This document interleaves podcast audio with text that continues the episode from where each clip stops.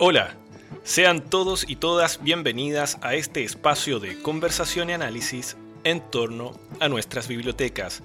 Somos tres geólogos que viven en la Patagonia chilena, el antofagastino Álvaro Pérez Pérez, el capitalino Aníbal Velázquez Araúna y el penquista quien les habla, Danilo González Faleto. Hoy comentaremos la lectura del artículo La geología de Leonardo da Vinci y Nicolás Steno, escrito por el italiano Gian Battista Bai.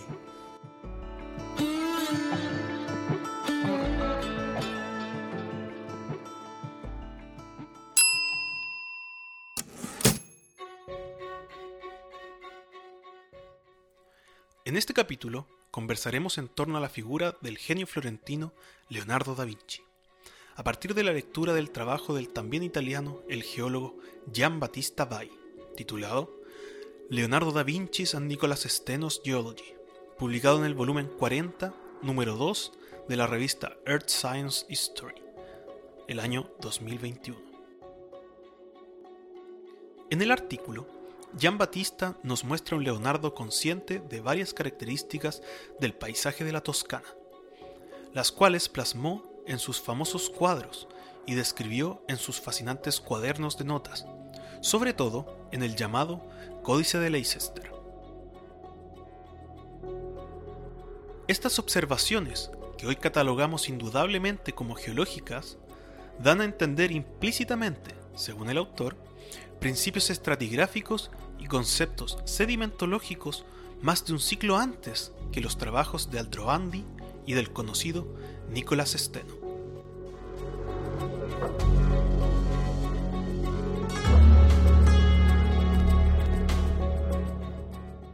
En el tiempo de Leonardo, los europeos occidentales comenzaron a ver la naturaleza de una manera profundamente nueva.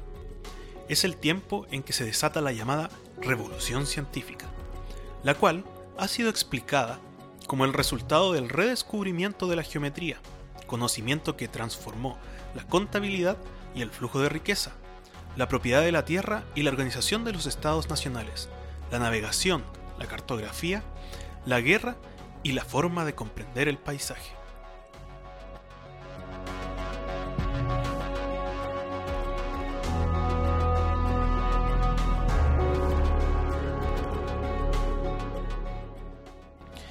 Una idea moderna de paisaje fue necesaria para concebir la geología, la ciencia del paisaje, y la primera representación moderna la encontramos en un dibujo de Leonardo da Vinci. Un paisaje continuo, de apariencia tridimensional y con sus elementos dispuestos de forma ordenada que nos permitirán dimensionarlo, estudiarlo y finalmente comprenderlo. Si agregamos a lo anterior la faceta anatomista de Leonardo, probablemente era inevitable que una mente superlativa como la de él terminara descifrando múltiples secretos geológicos en los afloramientos de la Toscana. La disección de un cuerpo, con la finalidad de descubrir sus partes internas para entender cómo éstas se relacionan espacialmente, es similar a la tarea de un geólogo de campo frente a un afloramiento de rocas.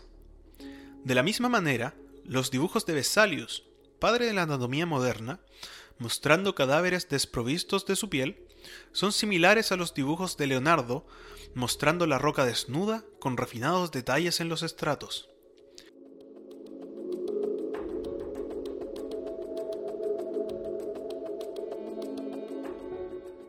Parece no ser casual que el anatomista preeminente de la Europa del siglo XVII, Nicolás Steno, se convirtiera en el fundador de la geología, con sus estudios en las mismas colinas que dibujó y estudió Leonardo da Vinci, el hombre universal del Renacimiento y precursor de la geología.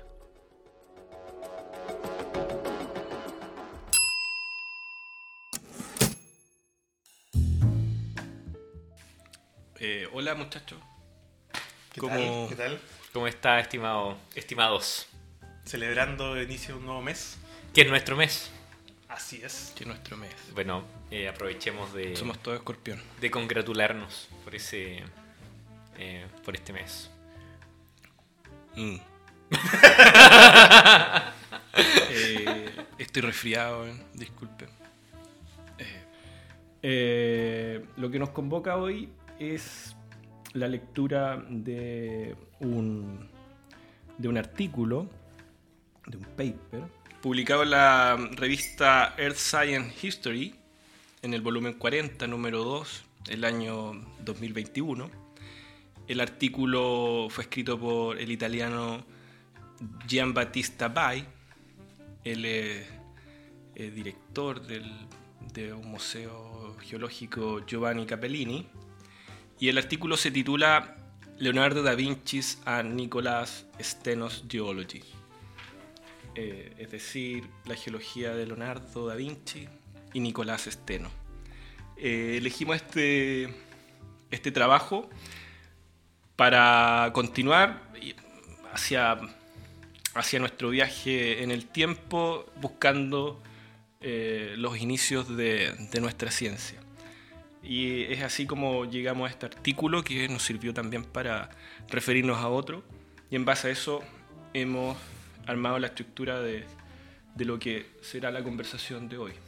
Eh, eh, que, que, está saliendo como bien formal, así como bien... Es que yo creo que no puede ser de otra manera, porque estamos, vamos a hablar de, de un personaje eh, que se hunde en las raíces de, de la cultura occidental, de, del humanismo, del renacimiento. Eh, yo creo que es un momento de, de ser solemnes, es hoy día. Porque el resto del tiempo hemos sido bien callamperos, en general. No sé. No, no callamperos, pero. No sé, a Da Vinci sí lo respeta más. Se le, se le respeta es en serio. Es más transversal, esa es la cuestión. A los demás los podía hacer mierda porque son más de nicho. O los podía hacer mierda más tranquilamente. Bueno, un... ahora deben haber muchos defensores de Da Vinci en el mundo. Entonces, Me imagino. Ciertamente. Admiradores. Admiradores. Admiradores. Seguidores de su obra. ¿Quién no tiene un, un hombre de Vitruvio en su dormitorio? yo, pero, ¿sabes qué? Tú también. Yo no lo tengo, No, pero, yo lo tengo. pero No cuando estaba en el colegio, de visita lo tengo. cuando estaba en el colegio tuve que hacer un trabajo de esta, de, eh, teníamos que hacer con una pintura o algo, eh, este efecto de visión que tú lo miras de un ángulo y Mm. se ve una pintura y, la- le- y, y camina y se ve de otro, se hace como Ah, ya, ya, ya. con, Con- eh, sí. con la pintura con relieve, como pirámides así. Sí, sí. Y, y yo lo hice con el hombre de Vitruvio. Entonces, en un momento lo veía así y en el otro así. Entonces, hacía como ejercicio. En un momento lo veías con las manos abajo, después con las manos arriba. Y si lo veías desde el centro, se veía la figura completa. Eh, una anécdota totalmente innecesaria. Pero, Pero porque te da cuenta de la relevancia del personaje. lo conocemos desde niño. lo desde conoces siempre. desde la más Pero aún así, bueno, ya, ya no, no lo dijimos, pero obviamente vamos a basar la conversación en gran parte sobre Leonardo da Vinci, porque ya Steno lo vimos. El aporte de Steno a la geología lo vimos en el capítulo pasado. Entonces, este artículo nos sirve para centrarnos en Da Vinci y de ahí una derivada, que es un trabajo de otro, de otro eh, investigador y de varios en realidad. Eh, este investigador es de apellido Rosenberg, Gary Rosenberg. Eh, podremos ligar cómo en realidad ese, ese impulso renacentista eh, que viene con la pintura principalmente y la, la introducción de la geometría después de la caída de, de Constantinopla y de las cruzadas, volvieron los escritos griegos árabes a Europa y volvió la geometría. Y este otro autor que les menciono dice que es la geometría, que eh, Da Vinci la lleva al, eh, al paisaje, es la que, la que da esas semillas para el desarrollo de la ciencia y de toda la modernidad. Bueno, y todos conocemos a Leonardo, pero vamos a hablar un poquito de su... eh, ¿Todos conocemos a Leonardo? esa, esa es la pregunta. Es- es una sí. pregunta- Lo conocemos, pero eh, desde chico... no O sea, es como, es como esos personajes que viven como en el, en el subconsciente colectivo, pero que no sabéis realmente si los conocís. po. Al nivel so- tal solo que los nombre. padres de Danilo bautizaron a Danilo con su con el nombre de Leonardo como eh, segundo Ah, nombre. Sí. Danilo Leonardo. Sí, no, y de verdad mi, mi- mi mamá dijo... eh, Es por Da Vinci. no sé, pero después, cuando yo cuando niño Después dibujaba... para justificarlo. dibujaba bien y decía, yo te puse Leonardo y dibujabas bien. Bueno, a mí, a mí mi, Y aparte son me italianos ellos. Dijeron, me dijeron, tú vas a conquistar el mundo como Aníbal, el como Aníbal, cartaginés. Claro. me llevaron al Windsor a montar un elefante, no me dejaron. No te dejaron. ya existía el, el Windsor. Cuando yo era niño, no sé, no estoy seguro yo Creo que no, es muy, Pero yo fui cuando era pequeño, sí, o sea, no sé, me acuerdo de haber tenido de los 12 años. Típico. Sí, 12 años. Algo así cuando fui al Windsor. Eh... Todavía está abierto el Windsor, tengo ganas de ir al Windsor. Yo nunca he ido. Bueno, pero volvamos a. a ¿En qué? Reencaminémonos. A, Da Vinci, weón. Dijimos que íbamos a ser solemnes con Da Vinci, bueno, ya no fue. Ya no lo fuimos. Ya no lo fuimos. En fin.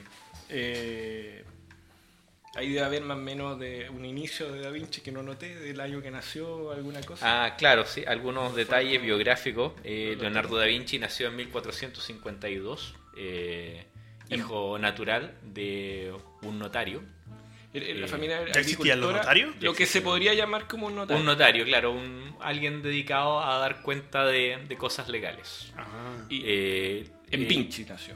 En Vinci, la localidad de Vinci, justamente. En Florencia, en Italia. O sea, en, Toscana, en realidad. En la Toscana. En la Toscana, es decir, claro. Eh, él fue separado de su madre muy prematuramente, porque su madre aparentemente era una mujer eh, más sencilla de una condición inferior a la de su padre, así que el padre viene y ah. arrebata a Leonardo. ¿Tú, sabes que por las huellas de Leonardo da Vinci en sus obras y etcétera, se, especula de que su madre, el origen de su madre, podría incluso haber sido una esclava. Ah, imagínate. imagínate. Mm. Pero lo cierto es que a su madre, que se llamaba Caterina, la casan con la casaron con otra persona y se separó. Y se separó. Y la, la, la, la, imagen, la, el contacto con su madre llegó hasta ahí y se quedó con su, la familia de su tío y su abuelo. Fueron muy abuelo, claro, ¿Pero lo separaron recién nacido? No, no. Joven. Joven. Ah. De hecho, o sea, Leonardo llega a Florencia, creo que tenía 14 años. Eh, y se, se, interesa mucho por el, lo, hacen interesarse además el papá yo creo que el papá nota algo renacimiento renacentista el papá nota algo él porque es él el que lo toma lo lleva a Florencia eh, yo vi una, una yo, yo he leído harto de Leonardo, bueno, no me acuerdo mucho, pero ahora vi también un documental que está re bueno, un viejito, bueno. Y, y él decía que el padre le debe haber mostrado cuáles eran los centros cultos de ese tiempo. Eh, Florencia, Roma, eh, Milán, Milán eh, Venecia. Y, y, y, él debe haber visto algún, alguna facilidad artística en Leonardo porque lo lleva a un taller al de Berroquio, Andrea Berroquio. Que era un taller espectacular, era una verdadera universidad. Y ahí él se forma en, la, en las artes. En las artes, justamente. Y bueno, después el, el discípulo termina derrotando al maestro, como vamos a ver. Eh, Leonardo joven eh, llega a trabajar, como decía Danilo, al, al taller del maestro Andrea Berroquio. Y eh, el maestro tenía muchos cuadros inconclusos. Y uno de ellos era el cuadro del del bautismo de Cristo. Eh, lo tengo acá en mi libro de las obras completas de Leonardo que compré en, Glasgow el año 2018 en mi, gran, en mi segundo gran tour por Europa. Eh, qué modestia, ¿no? Qué modestia. Álvaro por favor. Álvaro por el mundo.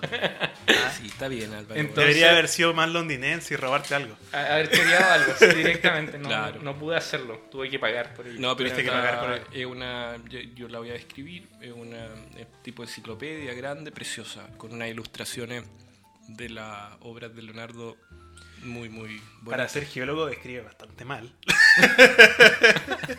¿Cómo puedes decir una enciclopedia grande, preciosa? Tú sabes que el, ya, ya, escríbela preciosismo... ¿Ah? Descríbela tú. Bueno, la enciclopedia tiene alrededor de 50 centímetros por 35 de ancho y un espesor aproximado de unos 10 a 15 centímetros eh, con hoja... Cuché. De papel cuché, sí. Y una muy... ¿Es Taschen? Es Tasken. Tasken. ¿Qué es Tasken? La editorial de arte, una, ah, editorial bien, prestigiosa de, libros de arte. Sí. Es un libro de tapa gruesa, con sobrecubierta, eh, con título Leonardo da Vinci en letras doradas.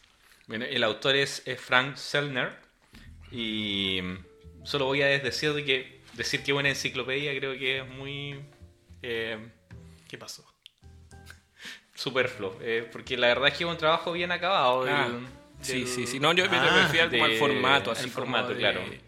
De mamotreto. De Mamotreto, claro. Grande, grande. Bueno, pero volvamos a lo que estaba comentando del taller de Andrea Berroquio. Eh, como les decía, el maestro tenía algunos cuadros inconclusos que había comenzado y que estaban eh, faltaban detalles. Entonces se le comisiona a Leonardo de que finalice esa obra. Y eh, Leonardo incluye un angelito el que está en el... Los vamos a poner todas estas figuras, yo creo, en... Yo, en yo la- creo que las subamos a, medida que vayan apareciendo en el- lo que estamos Ujú. comentando, las subimos eh, a Instagram, que no hemos manejado muy bien. No hemos manejado muy bien, no hemos manejado nada. Siempre, decimos, vamos a subir esto, Twitter vamos a dejarlo aquí, Facebook no lo dejamos en ningún lado. Sí, ningún Hagámoslo, lado. hagámoslo, no, pero yo, yo ya guardé imágenes de, en, lo más alta definición que se pueda. Claro. las podemos sacar de ahí mismo del, del- del libro. Y, y las subimos Claro. en los comentarios. Súper. Entonces, Eh, ¿Cuál es el título de la obra? el título es El bautismo de Cristo. Es una obra que se pintó entre 1470 y 1475. Eh, entonces, el Leonardo completa la obra, incluye un ángel que está mirando directamente a Cristo, de- digamos de izquierda a derecha. El ángel sostiene una túnica aparentemente, que yo creo que es la túnica de, de Cristo. Eh, y el programa original de esta obra, el fondo, el, el- el contexto en el que se iba a pintar era el río Jordán, por supuesto, pero eh, más que todo árboles, arbustos, vegetación. Y lo que hace Leonardo es incluir eh, representaciones geológicas. Leonardo entonces pinta los dos angelitos Uno, el de la izquierda, y pinta todo el fondo. eh, de- y pinta, y pinta el, pa- el- el paisaje. el paisaje, es esencialmente la- este, este asunto de las areniscas que se ven al lado derecho con esa laminación fina y el conglomerado que se ve a los pies del, del ángel. Y Berroquio llega, ve, Y quiebra sus pinceles. ¿En ve el cuadro y dice, Nunca más pinto. no pinto más. No pinto más. Porque Y eso está documentado Ah, en, ah, en- mi- la biografía que me hizo superado. Vasari. eh, Vasari, Giorgio Vasari, justamente, que es otro mamotreto sobre esencial para quienes se interesen en, en la historia del arte, del Renacimiento sobre todo. Eh, ahí él describe este, esta anécdota. Mamotreto que también pueden encontrar en... Vasari. En mi biblioteca. Paréntesis. Vasari es un- bueno, también es un artista, de Es un hecho, artista, es la, un arquitecto. La, cúpula de Brunelleschi eh, tiene uno, los que han ido a, a Florencia y han ido a la catedral, eh, como Álvaro que se ha paseado por el mundo. Claro. En, por uno de sus tantos viajes, de seguro en a la su, En el primer gran tour que a me su- ah, el ¿La lugar. Santa María de la Fiore, no? ¿O otra? Justamente. ¿Es de la Fiore? Dei Fiore. Dei Fiore. Il Duomo. Il Duomo. Il Duomo. Ya, pero yo no voy a decirlo en italiano, Bueno. porque no hablo bien italiano. Ese está, es una, bueno, la cúpula eh, fue una obra de ingeniería espectacular, eh, Brunelleschi, un eh, arquitecto, artista espectacular, y, y la- el- arriba se pintan unos frescos y los pinta Vasari. Vasari. Pero Vasari tiene una gracia que es el, fue el biógrafo de varios pintores. Es que tiene su obra que se llama De Vita, que es una, una... Eso sí que podríamos decir que es como una enciclopedia de, de biografías. enciclopedia. Pero hay un es un compendio Ah, de, es un de biografías. biografías. Es un compendio de Y por supuesto la última biografía es la de él. El libro La con una autobiografía. Perfecto, pero él ahí, ese, ese, ese, ese, eh, documento marca un cambio en el pensamiento desde la Edad Media eh, relacionado al arte con eh, el Renacimiento. Y es que en la Edad Media, los pintores que hacían las obras principalmente con alegoría, igual que aquí, religiosa, ellos nunca firmaban su... o no eran importantes.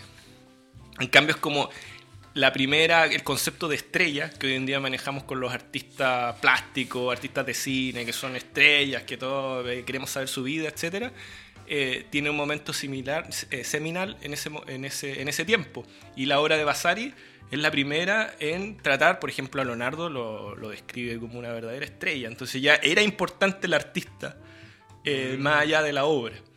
Eh, eso, esa es la, la importancia de, eh, de Vasari. Continuamos con el... Ya, entonces pinta eh, Leonardo el ángel, que también creo que la, la gracia de ese ángel es que es como un ángel que está como rotado en su mirada y mirando, a- pero casi el otro está también mirando hacia el frente. Entonces ahí hay una, una expresión corporal que antes, eh, que es novedosa. Que es novedosa, claro. Y el nivel de detalle, o sea, uno compara el ángel de Leonardo y el ángel de Verrocchio y la textura de la piel del ángel es como una piel suave, una cosa distinta. El pelo también es un pelo rizado completamente, eh, más largo también, eh, contra el ángel de Berroquio que exhibe como otro, otro corte de pelo, otra, una cosa con, con menor detalle. Entonces el maestro Berroquio ve estas cosas y dice, en verdad, ¿para qué voy a seguir pintando si ahora tenemos a Leonardo? Exacto. Bien, sí. Y bueno, lo otro que es notable. ¿A qué edad, fue eso? Tenía 23 años. 23 años. Imagínate. Ya, y, lo otro, o sea, yo creo que lo más notable, porque como estamos hablando de, de, Leonardo naturalista, el Leonardo geólogo, es que Leonardo en este cuadro eh, incluye representaciones geológicas.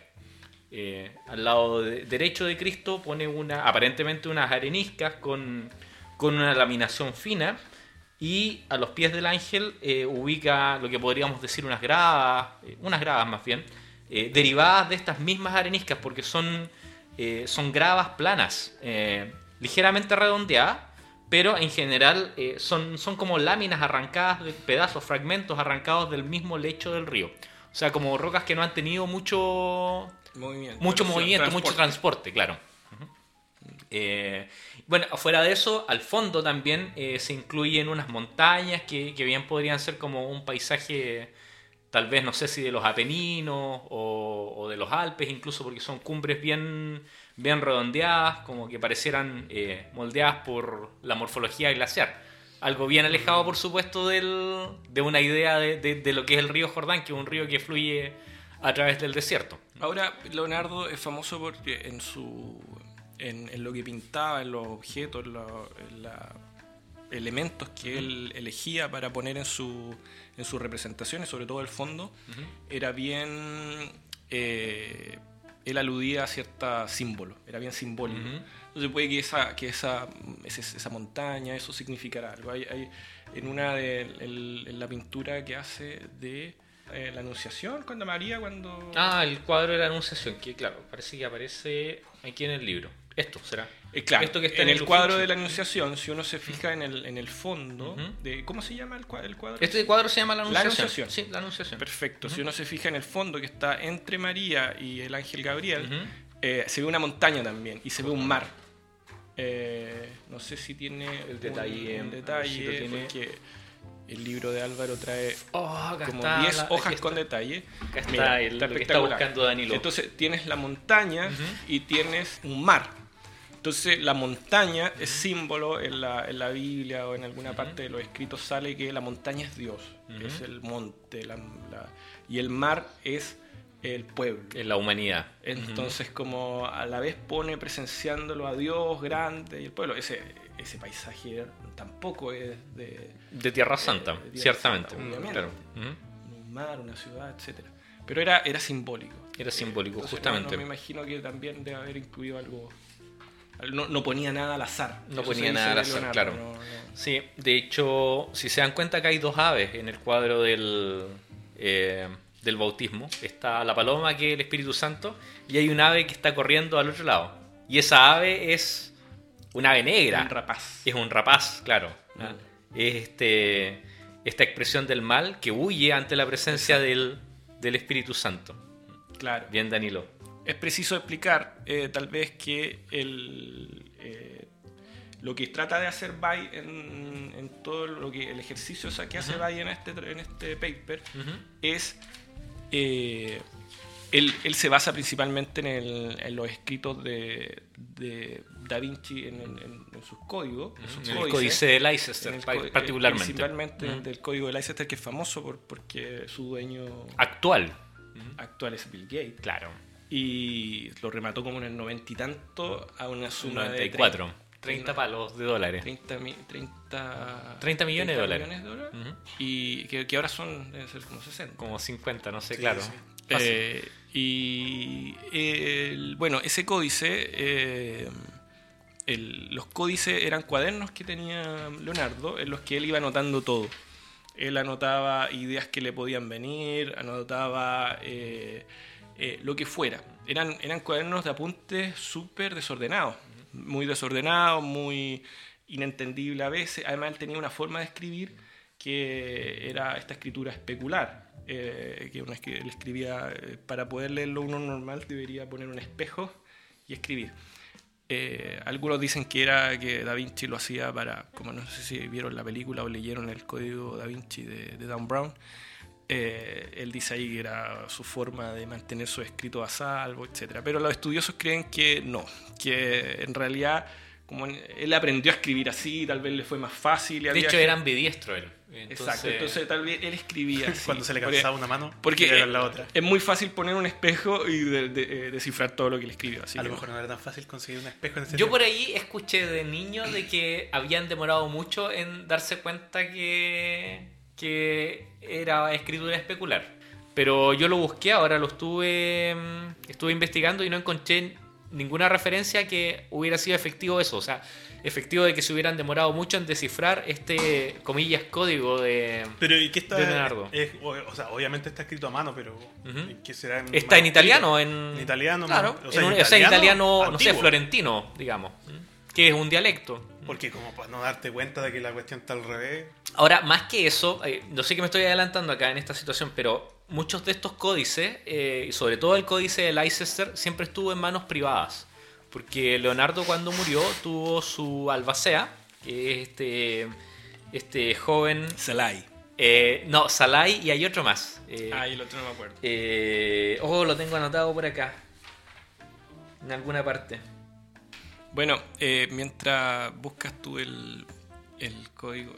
el dueño original el, digamos, como el. Leonardo, Leonardo escribió más o menos, se cree que unos 20 volúmenes son los distintos códices, con estas ideas, como, como les contaba. Y, tuvo. Bueno, Leonardo siempre fue un tipo también solo, fue acusado de homosexualidad, por eso tiene que huir de, luego de que, de, que ya alcanza cierta notoriedad en el, en el eh, taller de Berroquio, a él lo, lo acusan de, de, homosexualidad.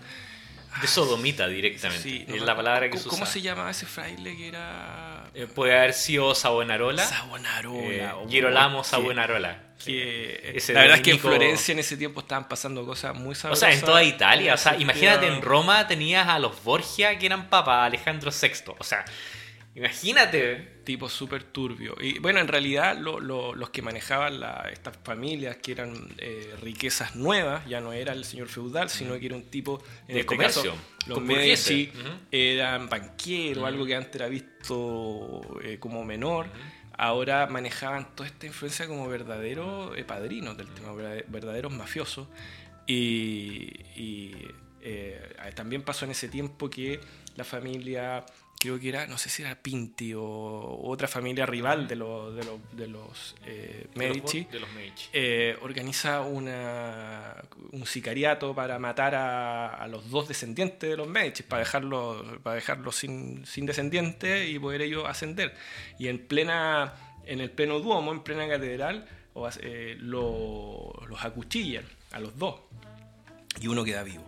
Y luego al, al sicario lo encuentran en en eh, Turquía, eh, vestido con ropas de Turquía, eh, y lo llevan hasta Florencia y lo cuelgan.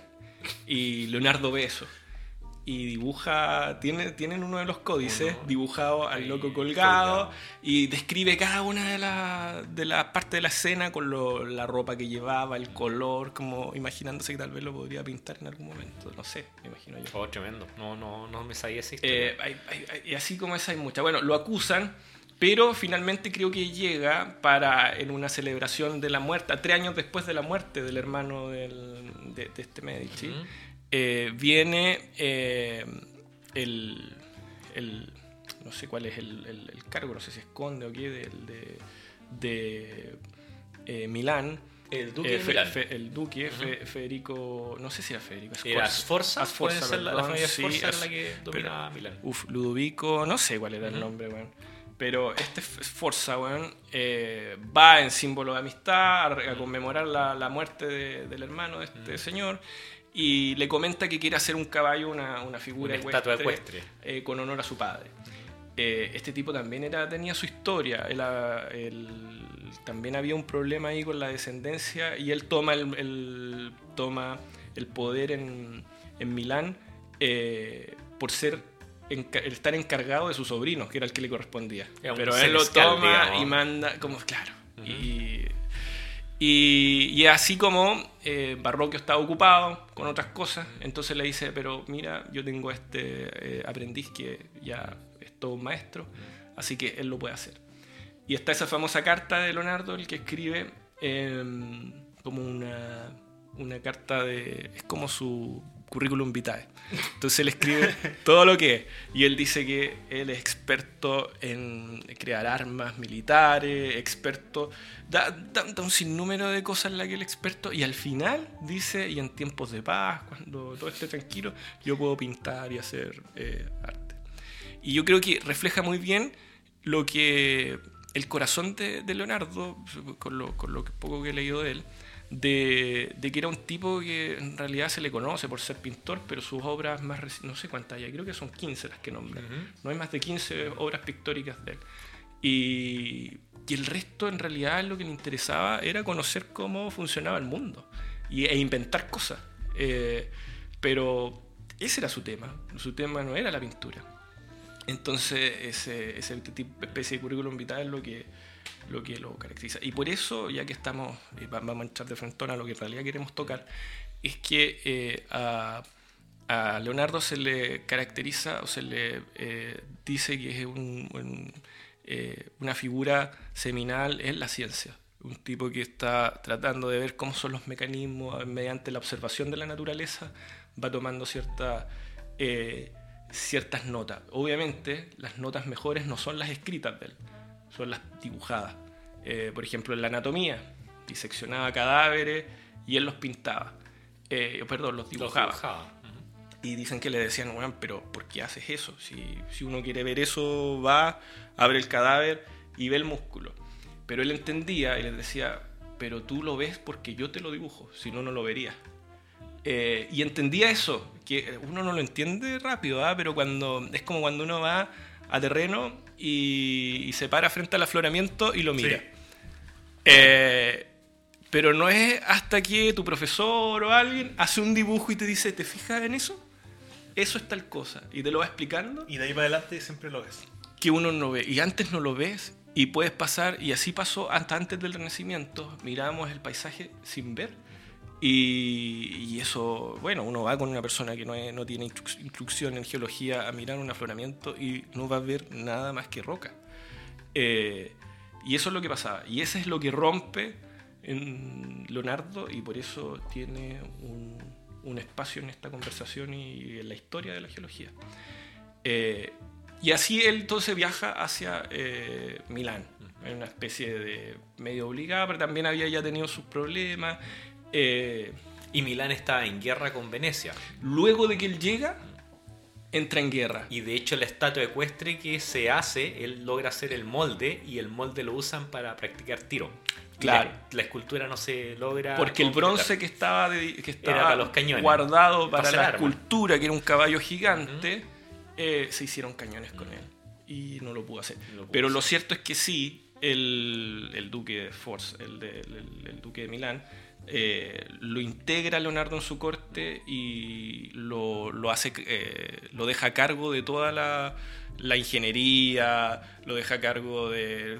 Pasaba casi todo por él en cuanto a lo que a él le interesaba, incluso la fiesta y armar eh, carnaval y todo. Porque este viejo tenía, estaba casado con una jovencita, entonces tenía que entretenerla también. Entonces le interesaba ahí el, el, carrete, que, sea, que fuera bueno. y Leonardo entonces se cree que Leonardo en ese tiempo estuvo muy, muy, muy contento. Eh, Luego de eso, no sé si es el tiempo en que pasa al servicio de los Borgia o no, de, precisamente de César Borgia. Y ahí también desarrolla importante todos estos modelos de armas de guerra, creo que los desarrolla en ese tiempo. El, este carro que, que, tiene esos cuchillos adelante, eh, el tanque, el helicóptero, todas esas eh, ideas, digamos, que, que hoy día parecen tan modernas, las desarrolla al servicio de, del hijo del Papa, de, César Borgia, del hijo natural, hijo no. Que era claro, pero que está, él se sentía llamado a generar un. un a unificar Italia, un imperio para su padre. Un imperio para su padre, y era, era eso, él quería unificar. Eso sí que eran querían unificar Italia. O sea, era, era juntar todas estas, estas pequeñas ciudades porque cada ciudad tenía su propio gobierno. Y eran, como el modelo de, de, así en la antigüedad, como de Atenas, así de Atenas, Esparta, que se las ciudades estado. estado. Claro, que eran ciudades estado, exacto. Exacto. Eh, bueno, y final y después luego vuelve la Florencia. A Florencia. Eh, y ahí se encuentra con Miguel Ángel. Y ahí tiene su gran controversia con, Miguel Ángel. Que, que, no cabían dos ahí. Eh, sí. Una ciudad muy chica. Para tanto. Una eh, sí, sí. Una para ciudad, tanto genio. Una ciudad muy chica para esos dos gigantes. Bueno. Eh, entonces, Pero entonces Miguel Ángel es menor que Leonardo. Sí, es mucho más joven. Mucho, mucho más joven. Y su personalidad era distinta a la de Leonardo. Leonardo era un tipo de corte, un tipo sociable, y hablaba, etcétera, le gustaba. Miguel Ángel era un Aníbal Velázquez. Un tipo osco. Osco. Él le gustaba estar ahí. El Grinch. El Grinch. Trabajar en su wea, que no lo hueven. Exacto. Un tipo respetable. un tipo a seguir.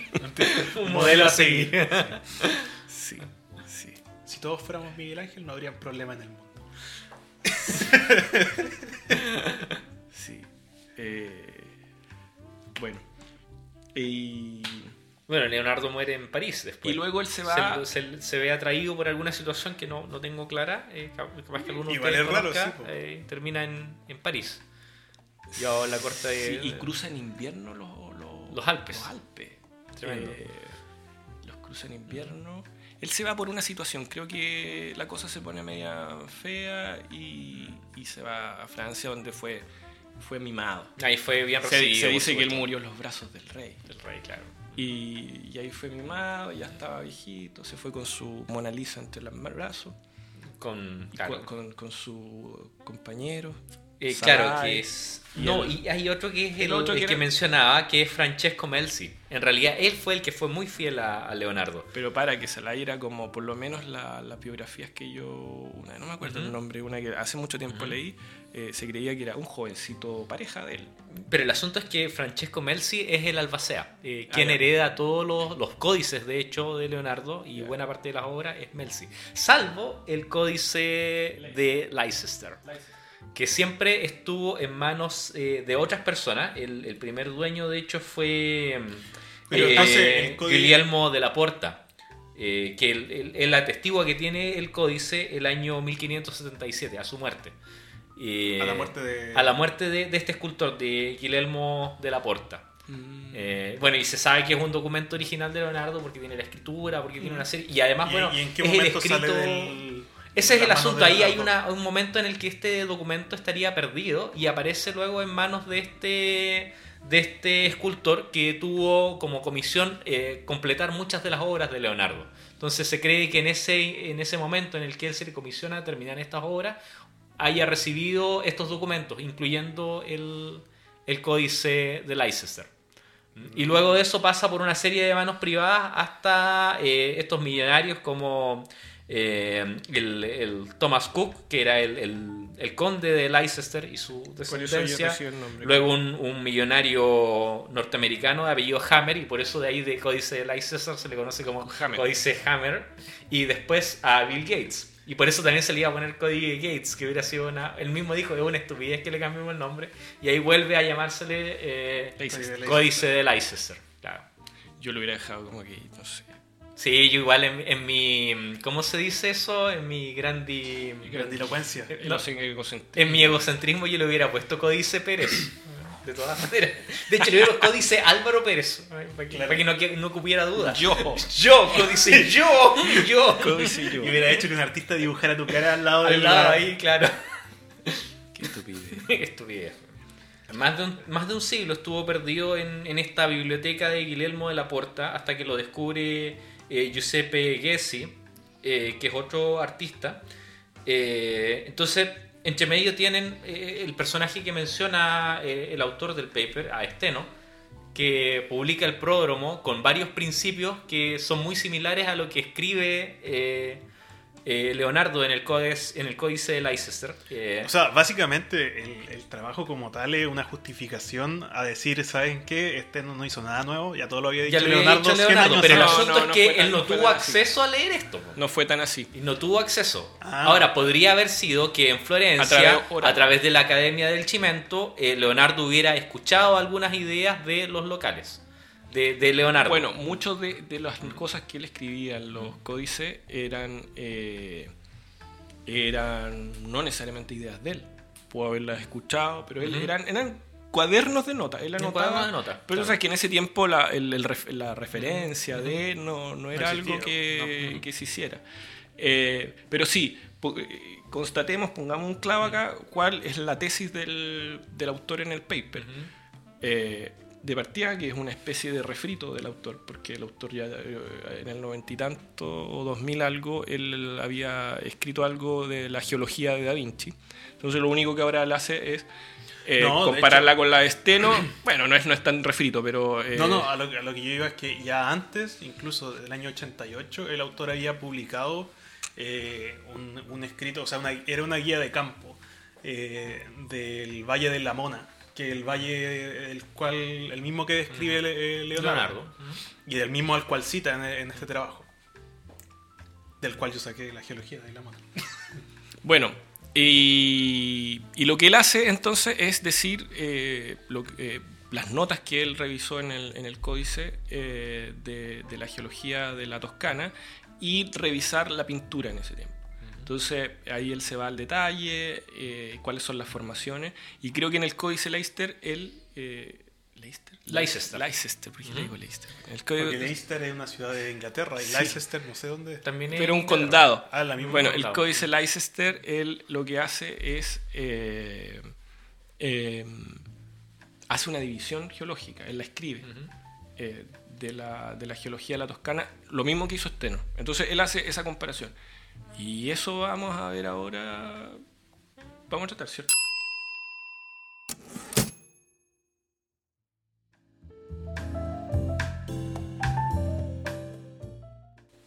Bueno, ya para poder eh, entrar en, materia. en materia y en lo, en lo esencial del trabajo de Jean Batista Bay, eh, el autor va revisando eh, tres pinturas en particular de de Leonardo, uno de muy, temprano, que ya lo, una de su etapa muy temprano, que lo, comentamos recién, que es el, Bautismo de Cristo, que es una obra que, completó del maestro Berroquio. Eh, la segunda obra es eh, La Virgen de las Rocas, eh, que es esta pintura donde aparece la Virgen María, con al lado izquierdo de ella aparece San Juan Bautista, niño, y al lado derecho Jesús, junto a un ángel, y Jesús aparece bendiciendo a a San Juan Bautista. Esto en una en una historia, en un... En un eh, dentro de una caverna. Dentro de una, de una gruta, de hecho, claro, que, uno bien podría eh, relacionar directamente con la figura de la Virgen María, porque es la, es la feminidad, es la matriz de la, de la mujer, eh, ese lugar en donde... Que, es un tópico habitual, de hecho, del arte, representar a la Virgen María dentro de, una gruta y que alude a algo más antiguo, que en realidad es, la fecundidad, es la feminidad, es lo sagrado femenino en realidad. Eh, eh, y como decía también Danilo, eh, siempre la pintura de Leonardo era muy simbólica. Al lado derecho aparece una especie como de columna, un montículo así columnar que bien podría representar también a Dios. Ahora, el, toda la, atmósfera que transmite el, cuadro es como una atmósfera de mucho mm, de retiro, de mm, incluso yo diría como de, aislamiento. Eh, eh, son unos claroscuros, una cosa así muy... Eh, con, poca iluminación, pero la iluminación está centrada en, en, en, los personajes, en la cara de los personajes, en el cuerpo de los personajes. Casi barroca. Casi barroca, claro. Y bueno, el autor por supuesto que se centra mucho en estos aspectos de, de lo que es la gruta en sí mismo, eh, que son eh, rocas que podrían ser tal vez basaltos columnares o, algo así, porque son eh, muy rocas muy, muy, muy, con forma de columna, de montículo. Y en la base del cuadro también se describen unas, un suelo, un, fondo con rocas laminada. Eh, entonces, eso también es un elemento que, ya viene de, lo que habíamos visto anteriormente en, el cuadro del bautismo, donde hay elementos eh, geológicos. y si Leonardo fue capaz de, pintar de esa manera estos aspectos fue porque de alguna manera los entendía. Aun cuando el códice de Leicester es muy posterior. El cuadro de la Virgen de las Rocas es un cuadro del año 1485, eh, finalizado en 1485. Y el códice de Leicester es recién del año 1506. Eh, es muy posterior. Y bueno, ya de esa época en la que él está escribiendo este cuaderno, eh, en donde está fechado el, el códice de Leicester, es otro cuadro también donde aparece la Virgen María que se llama La Virgen María, Santa Ana y el Niño. Y este cuadro es pintado en paralelo con, eh, el, escrito, con el escrito del, Códice de Leicester entre 1506 y 1510. Y en este cuadro, el, eh, eh, Jean Baptiste Bay, el autor del paper, describe cómo a los pies de, de la Virgen aparecen estas capas laminadas que finalizan en una serie de, de gravas, que son gravas del mismo color de la, del lecho, es decir, rocas que derivan de la misma... De, esta misma roca fuente, de esta misma composición, claro. Son autóctonas. Son autóctonas, claro. O sea, rocas que, si bien es cierto, se pueden haber generado por, por algún transporte, pero eh, algo muy, muy cercano, algo muy próximo a la fuente. Y al lado derecho, aunque aquí en mi libro no se ve muy bien, pero sí en el paper, se describen unas capas con ondulitas. Y, esas capas podrían estar relacionadas con eh, turbiditas que se ven en los valles de la Toscana, en particular del río... La, Mona. La Mona, me parece que era, ¿o no? La Mone. Que Aníbal después va a profundizar en, esos aspectos. la, técnica que él utilizó para dibujar esta, esta ondulación, ondulación, laminación ondulada... Eh, los ripples, estos ripples, sí, eh, estas ondulitas, eh, fue la misma que utiliza, por ejemplo, en los rizos del, ángel. en la, eh, pintura que tú hablaste que, estaba haciendo con, uh Berroquio. Eh, y la gracia es que aquí, claro, está el río y él dibuja la estratificación y es esta capa del lecho la que él dibuja conscientemente erosionada. y eso claro, para que él lo dibujara, tuvo que haberlo visto y haberlo, eh, haberlo pensado por lo menos. O sea, eh, no es, él no era una cámara oscura, no era una, no era una fotografía de que quedara plasmado porque sí. Eh, para dibujarlo hay que entenderlo, le, pusiste tiempo. Justamente. Y, atrás también él dibuja un paisaje que también es interesante. justamente, claro. Y es nuevamente este paisaje de montañas que bien podría estar relacionado con tal vez con los Alpes o con los Apeninos, eh, lugares de, montañas que han sufrido erosión eh, glaciar. Eh, y hay una parte ahí precisamente del códice de Leicester que, me gustaría leer, donde creo que este cuadro está muy relacionado con, con, ese, con ese párrafo del códice eh, si me permiten buscarlo bien. El, autor también dice que, eh, bueno, si bien estas podrían ser turbiditas, eh, es del término moderno, que a propósito también se también las turbiditas las descubrimos con las mismas en los mismos afloramientos más o menos. Miglorini, ¿cuál quién fue el que? Migliorini y Coinen en, Toscana y Romaña. Bueno, él revisó las mismas, las mismas, eh, los mismos afloramientos que Esteno y, que tal vez revisó eh, Leonardo. Y bueno, terminaron con el nombre de turbidita medio genérico, aunque bueno, hay harta discusión sobre eso, nosotros sabemos. Eh, pero también Esteno y, y Leonardo les tenían nombres parecidos. Eh, porque acá dice que en el código Leicester eh, eh, Leonardo escribe, el agua turbia por la arena y la pelita llega al mar. O sea, que mm. estaba, lo mencionó, tal vez en una vez y el autor lo, El autor intenta sacar todo lo que puede. si estás haciendo un análisis, eh, no creo que se... Y pone que se depositan del agua turbia. Eso lo escribe Steno en el Prodomus. Solo dos también hace una relación con el, con el término. Eh, pero sí me llama la atención e interesante de que estos afloramientos, por lo menos de tres trabajos históricos... Fueron revisados, deben ser buenos afloramientos. O sea, debe haber buena exposición ahí en la Toscana. Yo creo que es un capítulo estrella para que aflora aquí. La Toscana. Obligado a viajar a la Toscana. Mm. Bueno, en el próximo capítulo de Alvarito por el Mundo. Claro. En su próximo viaje, de ser pronto.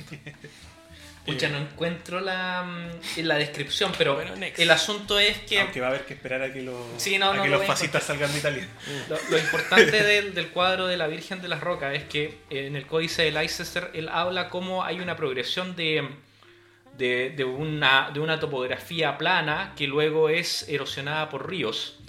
Eh, y esos ríos, en la, medida en que el agua va pasando, va generando pequeños escalones, pequeños eh, eh, niveles desiguales. Y una vez que, esa erosión finaliza, se forman montañas. Entonces, creo que en el cuadro de la Virgen de las Rocas está como muy bien representado eso. En, el fondo, estas montañas, que, ya digamos son un lugar en donde antiguamente pasaron ríos, y el nivel que está por delante, por debajo de, la Virgen y Santa Ana, donde tiene este pequeño escalón de, roca, de, este río que recién está, está formándose.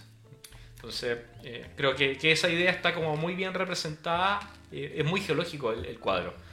Yo este cuadro lo, lo, había visto igual de... Tengo la, antes Además, el cuadro este se llama La Virgen de las Rocas. No, este cuadro se llama La Virgen Santa Ana y el Niño. Ah. El, la Virgen de las Rocas fue anterior. Ah, fue la anterior. El anterior, claro. Como lo nombraste tantas veces me confundí. Eh, son muchas vírgenes. Son muchas vírgenes. Eh, el asunto es que en la casa a mi papá alguna vez me regaló una, un folleto de Leonardo da Vinci así delgadito con, con cuadros, los chorros que venía con pinturas de muy buena calidad.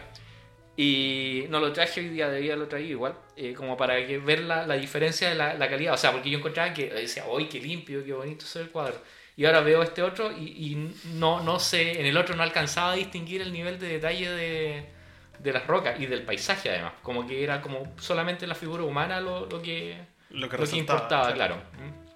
Entonces, eh, creo que esta revalorización de, de Da Vinci desde lo geológico tiene que ver con con, la observación, por supuesto, o sea, con, la mirada de un observador eh, entrenado.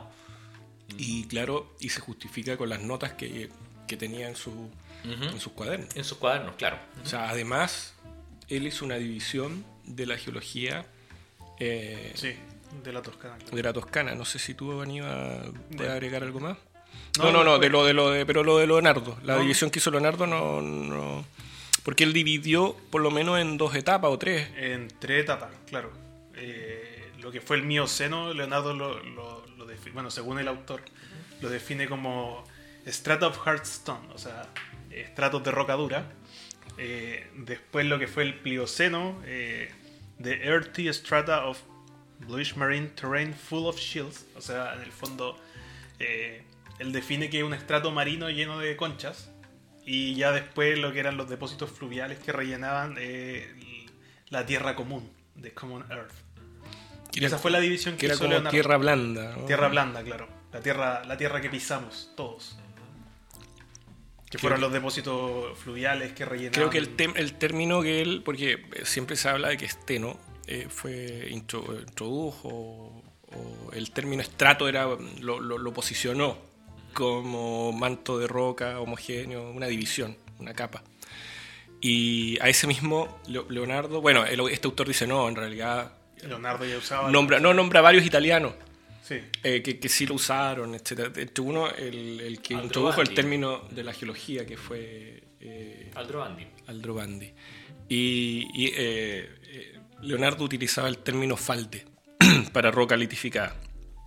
Era un falde y el tierra blanda era, era el, el de la, el no consolidado, que le diría. Claro, en el fondo Leonardo igual lo divide como en, esos tres niveles, un poco también por el uso que se le da. En el fondo la tierra blanda no tenía uso, la, los estratos estos marinos con concha, en realidad él le agrega usados para hacer eh, pottery sería como cerámica. Cerámica, claro, alfarería. Alfarería, claro. Y la roca dura tampoco tiene un uso. Eh, bueno, de ahí en el trabajo de Bay eh, se continúa con un perfil geológico eh, que se le considera como, el, podríamos decir, la primera representación tridimensional de una, de una estructura geológica. y que, bueno, ahí el autor lo contrapone con los esquemas de Steno, que son esquemas precisamente, son, son dibujos muy estilizados, muy geométricos, eh, por el contrario a la representación de Leonardo, que es una representación realmente naturalista del afloramiento, en donde se, distingue un pliegue, eh, se distinguen eh, horizontes inclinados, horizontes horizontales, por supuesto, y lo que podría incluso ser una falla geológica. entonces, el autor, insisto, hace esa, esa diferencia con este no, eh, de que este no eh, fue muy, muy esquemático, muy...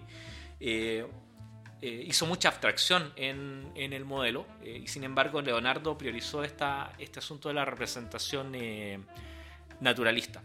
Pero yo quiero igual insistir en que los trabajos de. y en particular, o sea, tenemos lo que es la pintura, que eso sí ya es de dominio público, que sé yo, eso nunca se perdió, siempre estuvo al alcance de. de, todos los de, las élites, al menos ilustradas, de la gente que podía.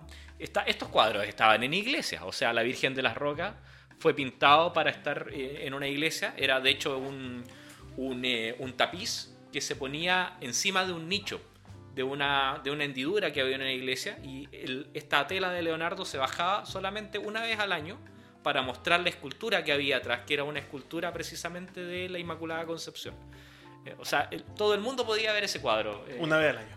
no, todos los 364 ah. días al año y salvo una vez al año el cuadro no estaba. Ah, y es un cuadro, o sea, una representación geológica que cualquiera podría ver. Pero el códice donde estaban, cómo podíamos a lo mejor descifrar el sentido de, estas representaciones geológicas, no estuvo a la mano. Entonces, ¿qué es lo que pasa? Que Leonardo creo yo que podría bien ser eh, un padre fundador de la geología, pero el problema es que donde su trabajo estuvo oculto, eh, se desarrollaron otras escuelas, otras líneas eh, que no siguieron quizá el trabajo que hizo. Claro. Entonces tuvieron que partir de cero. O sea, en ese sentido, quizá Esteno, claro, en la Academia del Chimento eh, debe haber compartido con gente que le comentaron cosas, no, mira aquí el, sabio Leonardo, hablaba de, de, las ondulaciones de las rocas, hablaba de la continuidad lateral, hablaba del principio de superposición o tenía idea de eso. Pero. Ojo que eso nunca lo plantea. Nunca lo plantea, pero son cosas que se desprenden. Claro, son cosas que se desprenden, que se podrían desprender de la lectura. sí. Yo, yo, creo que hay. Hay una. La, el, trabajo que yo les quería hablar de Rosenberg, él tangencialmente aborda eso. Eh, pero. Sí, no sé si acá pero terminemos como la, tesis del autor en el sentido de ya vimos sus pinturas, también está la de el bautismo de, Que lo vimos recién, claro, el bautismo de Cristo, que es el de la juventud, pero es que lo hablamos al principio, pues la, ah, introducción. Verdad, que también lo mismo, pone además de poner roca estratificada, pone, pone la misma erosión, etcétera. Y, están los mapas. Y están los mapas también. Que, eh, eh, da Vinci hace unos mapas eh, con vistas cenitales, preciosos. Eh, y tiene que ver también la capacidad de hacer esos mapas, yo creo, con su forma de mirar el paisaje, de mirar lo cercano, el detalle, y de mirar lo lejano, las cordilleras, al fondo. Entonces era capaz de hacer estos mapas que hay una hay dos ejemplos que son muy buenos. Eh, eh, hay un mapa de Imola que, bueno, lo vamos a subir en el cual eh, Leonardo hace un detalle de la ciudad. Estamos como para presidente. Prometemos, prometemos. Y genera, y genera un. Y, al borde de la ciudad, la parte inferior del mapa, la atraviesa un río. Y en ese río, Leonardo lo dibuja eh, con una degradación de, colores. Pone el, valle del río, lo dibuja completo. Las zonas de, que están con barras están dibujadas en blanco y con eh, puntos, como cuando uno dibuja la arenisca en, su libreta. Punteado le hace un. Eh, lo, lo va churando, pero ese punteado va siguiendo el, el curso del, de la depositación que debe haber tenido el río, de los meandros. De los meandros, precisamente. Va siguiendo las orillas del, de este curso meandroso, este curso de hondícula medio serpentino que, que, que, conocemos los ríos eh, cuando no están erosionando. Eh, eh, ¿Y ese mapa dónde estaba? Pues, refiriéndome a lo que a lo que comentaba Álvaro, que, que mucho de, de su... No, este igual es público. De sí, sí, porque él lo hacía también para con objetivos de, recuérdate que él Planificación eh, hacía, hacía, urbanismo, se vendía como, arquitecto, urbanista, eh, también eh, hidro, ingeniero, hidráulico, también podía. Entonces, él, pero la gracia es que también él hace un degradé en el, en el azul del agua poniendo donde había mayor corriente y menos, y se ve un azul bien profundo cerca de la ciudad, donde obviamente uno se imagina, yo de inmediato, eh, la erosión de este, de este... Del meandro. De este meandro, eh, y debe haber habido ahí una especie de acantilado. y la barra a la, derecha de, ese acantilado se ve preciosa. Entonces, la, la sedimentología que él eh, observó en ese río es muy notable. Bueno, ahí eh, con respecto a, esta, a este Leonardo eh, ingeniero hidráulico, hay que mencionar que una de las aproximaciones que tiene Leonardo, tal como Esteno, a la geología es por la anatomía. Es porque él tiene una, una, fijación, ¿no es cierto? Una, una, dedicación de trabajo a la disección de cadáveres. Y particularmente lo que más le interesaba de, de este ejercicio de diseccionar cadáveres era dilucidar cómo era la circulación de la sangre. Entonces, ese tema de la circulación de la sangre luego lo lleva a la circulación de las aguas. Eh, y de hecho, cuando está en París, ya en, la etapa final de su vida, tiene varios proyectos para desviar eh, los ríos principales de, Francia, el Loica, el Sena, eh, planea desecar pantanos para generar zonas de cultivo, para planificar ciudades nuevas una visión muy, creo, muy humanista, muy como de, progreso en tanto eh, dominar la naturaleza.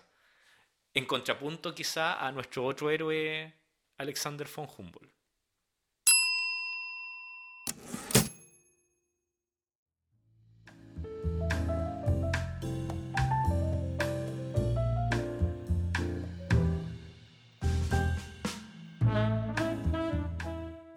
pasamos a otro punto. Eh, y también sería bueno revisar el, cómo es la geología hoy día de, de, la La comprensión de la, comprensión. sí. Tampoco tanto como la comprensión. o sea, un breve, un, breve eh, pensando en que, en que sí es una, es una, zona, que se ha visto... importante. Yo no sé si debe estar en ese nuevo eh, libro que salió con los eh, marcando los afloramientos. Ah, no revisé. Estrella, yo tampoco, porque está uno de la historia. Del, sí, sí, se llama algo. Que aparece del Heritage. Eh, a ver, yo lo voy acá. Eh, el Tatio, no? El, Ah, como los puntos, sí. en Chile. claro. Se llama The First Hundred IUGS Geological Heritage Sites. no sé qué fecha es y tiene el primero, de hecho, capítulo se llama History of Geoscience. Y, y ahí está Sandy. Vamos a Italia. Dije Sandy Point. ¿Sabes qué quiere? Está Sicker Point. Sí. No, es que dije, Sandy Point. dije Sandy Point. no, la casa de acá. No, en historia no está Sandy Point, pero están las Torres del Paine. Eh, ah, eso es lo otro, pues están las Torres del Paine. Nosotros vivimos en Sandy Point, por eso. Sandy Point. Por eso queremos ser Sandy Pointristas. Sí. Sandy Pointristas. Eh, ¿En Italia? No, dice The Quaternary eh, Florian Fields Volcanic Complex. Florian. No ya, pero seguro que Gubbio está, ¿o no? No, es lo único que hay en Italia. Es el único, no está Gubbio. Y no está la Toscana, weón. Esto es de la historia. Uy, qué, qué Ni el Vesubio. Uy, y no sé qué, qué, Yo creo pasó, que qué pasó en el... a Leonardo esos geólogos. ¿Qué pasó en el porque ahora hay que buscar ese, de Quaternary. Busquemos qué es. Sicar Point, de Quaternary, Florian Field Volcanic Complex, Italy. Eh, dice a classic area for the study of volcanic activity and volcanic hazard eh, assessment science de 18th century. Eh, pero cacha, pues del siglo XVIII. Qué heavy que no esto. No, lo debe haber hecho alguien. Bueno. Haciéndolo bien. Después de, después de levantarlo, lo hace bien. Esto lo debe ser. No, voy a cortar esto de ese libro, bueno, no es recomendable. No, no es recomendable. Confunde conceptos. Diría, mi, No mi sabe profesor. rescatar lo realmente importante. Mi profesor Abad. Oye, ya. Entonces, pasamos Entonces, con. la geología de la Toscana. Uh, Sí, importante que si se hiciera un libro de eh, punto histórico en la geociencia, Debería estar. ¿Por ya qué? que muchos lo han... Porque Steno fundó las bases de la dando un golpe. Porque Steno ¿Te- te fundó las bases de la estratigrafía ahí. Eh, Y porque Leonardo, Leonardo. dibujó los primeros paisajes con perspectiva y ahí nació la idea de paisaje que tenemos hoy día, que antes no había esa idea de paisaje y primero tenía que estar la idea de pais- de paisaje para que existi- existiera la ciencia del paisaje. Eh, y luego Migliorini eh, Describiera hace- las turbiditas. describe esas fases flichoides eh, que luego pasan esta, a comprender las arenas en, en fondos oceánicos que tanto gas y hidrocarburos Nos han dado. nos han dado y CO2 a la atmósfera. Y nos van a seguir dando. sí. Pero menos que otras fases. Así que tampoco Claro. están. Podríamos poner las fases culpables. Fases Las culpables. fases culpables. Ahí las barras. bueno, número uno. ¿Cuáles son las, barras fases de mayor- Claro. y al tiro. Ya. Eh, ya, bueno. Los levantamientos de Leonardo, en el fondo, se relacionan a la parte alta de, de el río Lamone. El río Lamone es un río que está en la cadena montañosa de los Apeninos, para ubicarse geográficamente, entre las ciudades de Florencia y Boloña. Específicamente al sur de Boloña y al este de Florencia. No en una línea recta porque si no, no se confunde. Ahora, eh, el río Lamone en su bajo desemboca directamente en el mar Adriático. Curiosamente, en el trabajo de Bay, eh, él no usa directamente los valles del el valle del río Lamone, sino que él usa eh, un valle que está, eh, en el fondo, dos valles al norte del de Lamone, que es el río San Termo. Eh, dentro de la, de la división que hacía Leonardo, como ya lo mencionamos anteriormente, él lo divide, o él ve tres grandes eh, divisiones en, en los, en los estratos que aparentemente observó en este valle, que sería de más viejo a más joven, eh, el Strata of Hearthstone, o True Stone Strata, en inglés, por- porque el trabajo estaba en inglés, no lo voy a intentar traducir porque capaz que salga cualquier cosa. Eh, que actualmente se relaciona con las formaciones Marnoso-Arenacea y Guesoso-Solfífera, que ambas son del Mioceno. Ya posteriormente entraré en detalles de, qué son. Y eh, en segundo lugar, el de Earthy Strata of Bluich Marine, eh, Terrain Full of Chills, to make pottery, eh, que se relaciona a la formación Argile Azurre, que es del Plioceno. Y la última parte de, de lo que divide Leonardo es el, el Common Earth, pero ese eh, en el fondo debe ser el cuaternario. No tiene eh, asignación de nombre formal. Pero deben ser como depósitos fluviales, Fluviales, glacios claro. fluviales, fluviales Sí, lo- probablemente. en, el, en el trabajo al menos se describían como los depósitos fluviales de, como de relleno. bueno, ya entrando como en detalle de las formaciones, la formación Marnoso Arenacea, voy a hacer un, paso por encima, tampoco voy a entrar tanto. Eh, es lo que se describe, se describe eh, como las formaciones turbidíticas, de forma acuñada, depósitos eh, de la cuenca, de una cuenca migrando entre el Languiano, o sea, entre los 15, 16 millones de años, y el Tortoniano, eh, que serían como 7,2 millones de años. Ahora sí hice la tarea bien.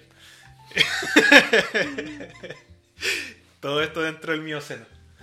Eh, la potencia que se observa de esta formación es de 3, de 3 a 4 kilómetros y una extensión en superficie de 18, no, de 180 kilómetros por 40 kilómetros, elongada en, un- en una, en, lo que son como las direcciones principales de- del, de los rumbos de, de las mm. unidades, de cómo afloran. Claro, mm. eh, que es noroeste. Eh, todas las direcciones, tanto de las fallas, eh, o sea, los lineamientos principales son noroeste en los Apeninos. Mm. y se ha interpretado bueno, de estas turbiditas proveniencias del noroeste, desde el noroeste o desde el norte, como en, en la deposición de esta formación. Eh, sobre esta se, se, deposita lo que sería quesoso solfífera, que... ¿Qué va acá? Soso solfífera. Me gustan los, nombres de estas formaciones. Ah, que se describe como la respuesta depositacional a la crisis de salina del mesician, mesianiano. Eh, Yo pensé que le habían puesto un piso al nombre de Messi. El mesiciano. Eh, el maradoniano. Que sería depositado entre los 7,2 y los 5,3 millones de años. Eh, y dentro de ella se, distinguen dos litofases, eh, dos intrafases, le dice, litofases principales. Una, igual los nombres son medio extraños porque a la primera le llaman oeste, romana, tu Emilia, celoritic, no, selenitic facie, que en el fondo es yeso. Eh, eh, y dentro de la cual además distinguen cinco ciclos evaporíticos con presencia de estromatolitos. antiguos, tienen nombres con. Y la segunda es la Este Romagna, tu norte, Marche, Palatine, Claye, un nombre gigante. Y Sulfur. Eh, no me acuerdo qué escribí ahí. ah, no, y rico en sulfur. Que en el fondo contiene o sea, se describía como una formación que contenía eh, clastos retrabajados de la parte anterior. Ya después pasamos a la formación Arguile Azurre, que va a ser la última que voy a describir, que en el fondo es, eh, se describe como una formación mayormente uniforme de una unidad arcillosa, caracterizando el neotóctono completamente marino que se deposita entre el Plío y el Pleistoceno, eh, y los describen como depósitos subapeninos, que son aquellos depósitos de menos de 5,3 millones de años. Son la que se deposita sobre quesosos solfíferos. Eh, se describen como litológicamente como arcillas margosas, gría azulosa. Me llama la atención eso de gría azulosa. No sé desde, qué tiempo se empiezan a escribir las cosas como gría azulosa, pero yo Pero lo, llevan el nombre, pues. No es argilosa azurra. Ar argile azurre, pero es como, es como arcilla azul. Sí. Pero el no, el gris azuloso. No solamente decir azuloso, el gris azuloso, porque también lo veo en las descripciones de Cutting acá, mucho el gris azuloso. Es que hay como un gris azuloso, güey. Bueno, de hecho, tenemos las Yo igual lo veo. comillas areniscas azules que de hecho tienen líticos azules. Claro, y, el que, y el que no es diga como que son azules porque. Sí, pero es como, esa es como una pátina que se le Es una pátina, es un Sí, más que, que como un. Una cebolita, no sé qué cosa. Sí, es como una cebolita, algo así. Bueno, que en el fondo son eh, arcillas margosas, gris azulosas, con pequeñas intercalaciones de limo y areniscas finas, con un espesor total de hasta 3 kilómetros. Esas son las formaciones que, describen. Que espesa, güey. Todas, de hecho la primera también, 3 a 4 kilómetros de, potencia, no sé dónde. Tremenda cuenca. Es harto. Sí, sí. ¿Para una sola unidad? Mm. Y... No, no será un espesor bueno, sin contar las repeticiones que podrá tener. Además, claro, no sé Hay que ir a revisar ese trabajo. no sé cómo lo habrán hecho, considerando que eh, en el fondo todas estas descripciones están hechas en los Apeninos. Y los Apeninos es una cadena mm, montañosa que tiene eh, tendencias de fallas normales por el lado sur-oeste y tendencias de fallas inversas por el lado eh, noreste. no vi, no, no, me dio el tiempo para buscar, eh, ¿cómo se llama? Eh, no son transectas. Perfiles de, de, la interpretación estructural en el subsuelo, pero, pero al menos en, superficie se veía bastante complejo de, de resolver. Bueno, también, como ya mencioné anteriormente, los lineamientos también de los aveninos son, al, igual que los aveninos, mm, noroeste. Y los rumbos de estas fallas también son la mayoritariamente noroeste. ¿En cuál de estas unidades Leonardo describió estos lombrices de tierra? Eh, que son los, los, los, paleodiction. que hace una, fue el primer ignólogo. Fue el primer ignólogo, comillas, claro. Ah, eh, me imagino que debe ser en la. en esta, ¿cómo se llama? En la, en la arcillosa, ¿o no? En la marmosa la... arenacea, por la turdítica, ¿no? Ah, también. puede, ser, claro. Porque esa, es la, esa es la que se relaciona a, la, a los fósiles. En el trabajo, el, ahí está el... Sí, está, es que me acordé recién, así como no lo anoté. De hecho, creo que... Ah, creo no, que... Arguile Azurre, claro, la segunda. Creo que tengo acá. Ah, ¿tú lo, lo habías anotado? Tengo aquí el, ¿Dónde está el... la cita del. Sí, por favor, para cachar. Del. Eh, ignología. Es Baucon 2010. Eh, acredita a Leonardo como el fundador de la ignología, basándose en estos escritos y en su dibujo de concha y un rastro fósil en el Codex MS1. Eh, Entonces, Cabel dice: El camino de las lombrices Camino de las lombrices. caminando dentro del lodo mientras aún no estaba seco. Camino Mientras de los aún no Me dice, el mismo folio 10A, 10R, Leonardo escribió sobre el camino de las lombrices. Me imagino que debe ser en la formación Arguile Azurre. Me gusta, Arguile Azurre. Eh, Que es la que, la que se relacionaba con, Con la... turbita. A ver, no, mira, no, no, no con las turbitas, sino dice... con eh, eh, los depósitos marinos como plenamente marinos que él dice no, que aquí tienen está. conchas. Aquí está la respuesta. Lo decía, tiene conchas como más energía. Lo decía el, lo decía el, el- Ajá. el texto. Dice, al revisar el manuscrito de Baucón y su asignación del rastro fósil de Leonardo a Paleodiction, eh, le aseguré que Paleodiction se ha encontrado comúnmente en Marnoso. Ah, la primera, Marnoso. Marnoso Arenoso. Sí. Entonces el, el autor, Entonces si eran las turbitas. el autor que conoce la geología de ahí. Me di como tres vueltas. Claro, entonces estaba el dibujo, por Sí, eso pues complejo. identificaron que era y de ahí a qué podría pertenecer. Pero queda dentro del rango de la... La tuya. No, está ahí. Eh, queda dentro del rango de la duda.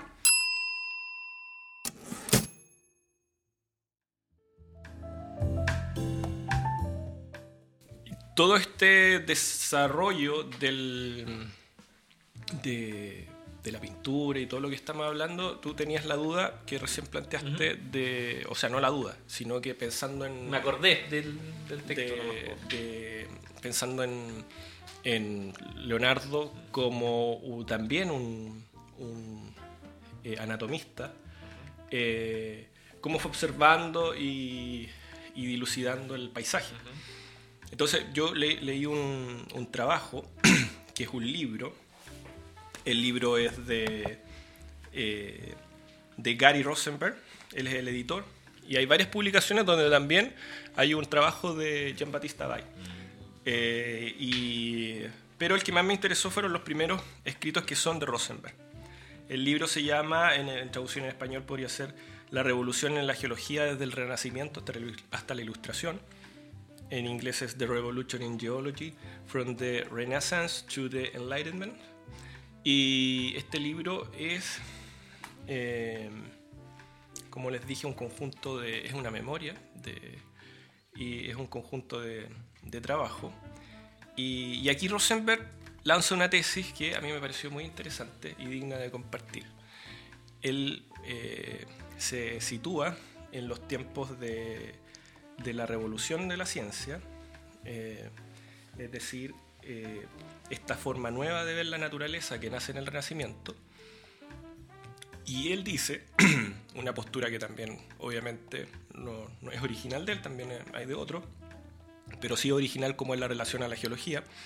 Él dice que toda esta revolución científica nace con este redescubrimiento de la geometría. Entonces cuando vuelven estos sabios de, de Constantinopla, cae Constantinopla, los otomanos toman la, la ciudad, arranca toda esta sabiduría, se llevan, se llevan estos manuscritos eh, desde las bibliotecas eh, de, Constantinopla, donde estaban principalmente las ideas de los filósofos griegos y, y también árabes. Y a la vez las, eh, las distintas cruzadas también traían eh, tesoros desde, desde los árabes y, y confluye esto- estos, eh, estos eruditos eh, turcos, podríamos decir ahora, que, que ve- que venían con estos manuscritos, principalmente em- emigraron hacia Italia. ¿Mm? Entonces, eh, la, tesis de Rosenberg es que eh, es allí donde el, europeo occidental redescubre la geometría. Y al redescubrir la geometría, comienza a eh, reinterpretar el mundo con la geometría. Y es así que se producen varias revoluciones ahí. Y la que nos importa a nosotros es la revolución de cómo miramos el paisaje.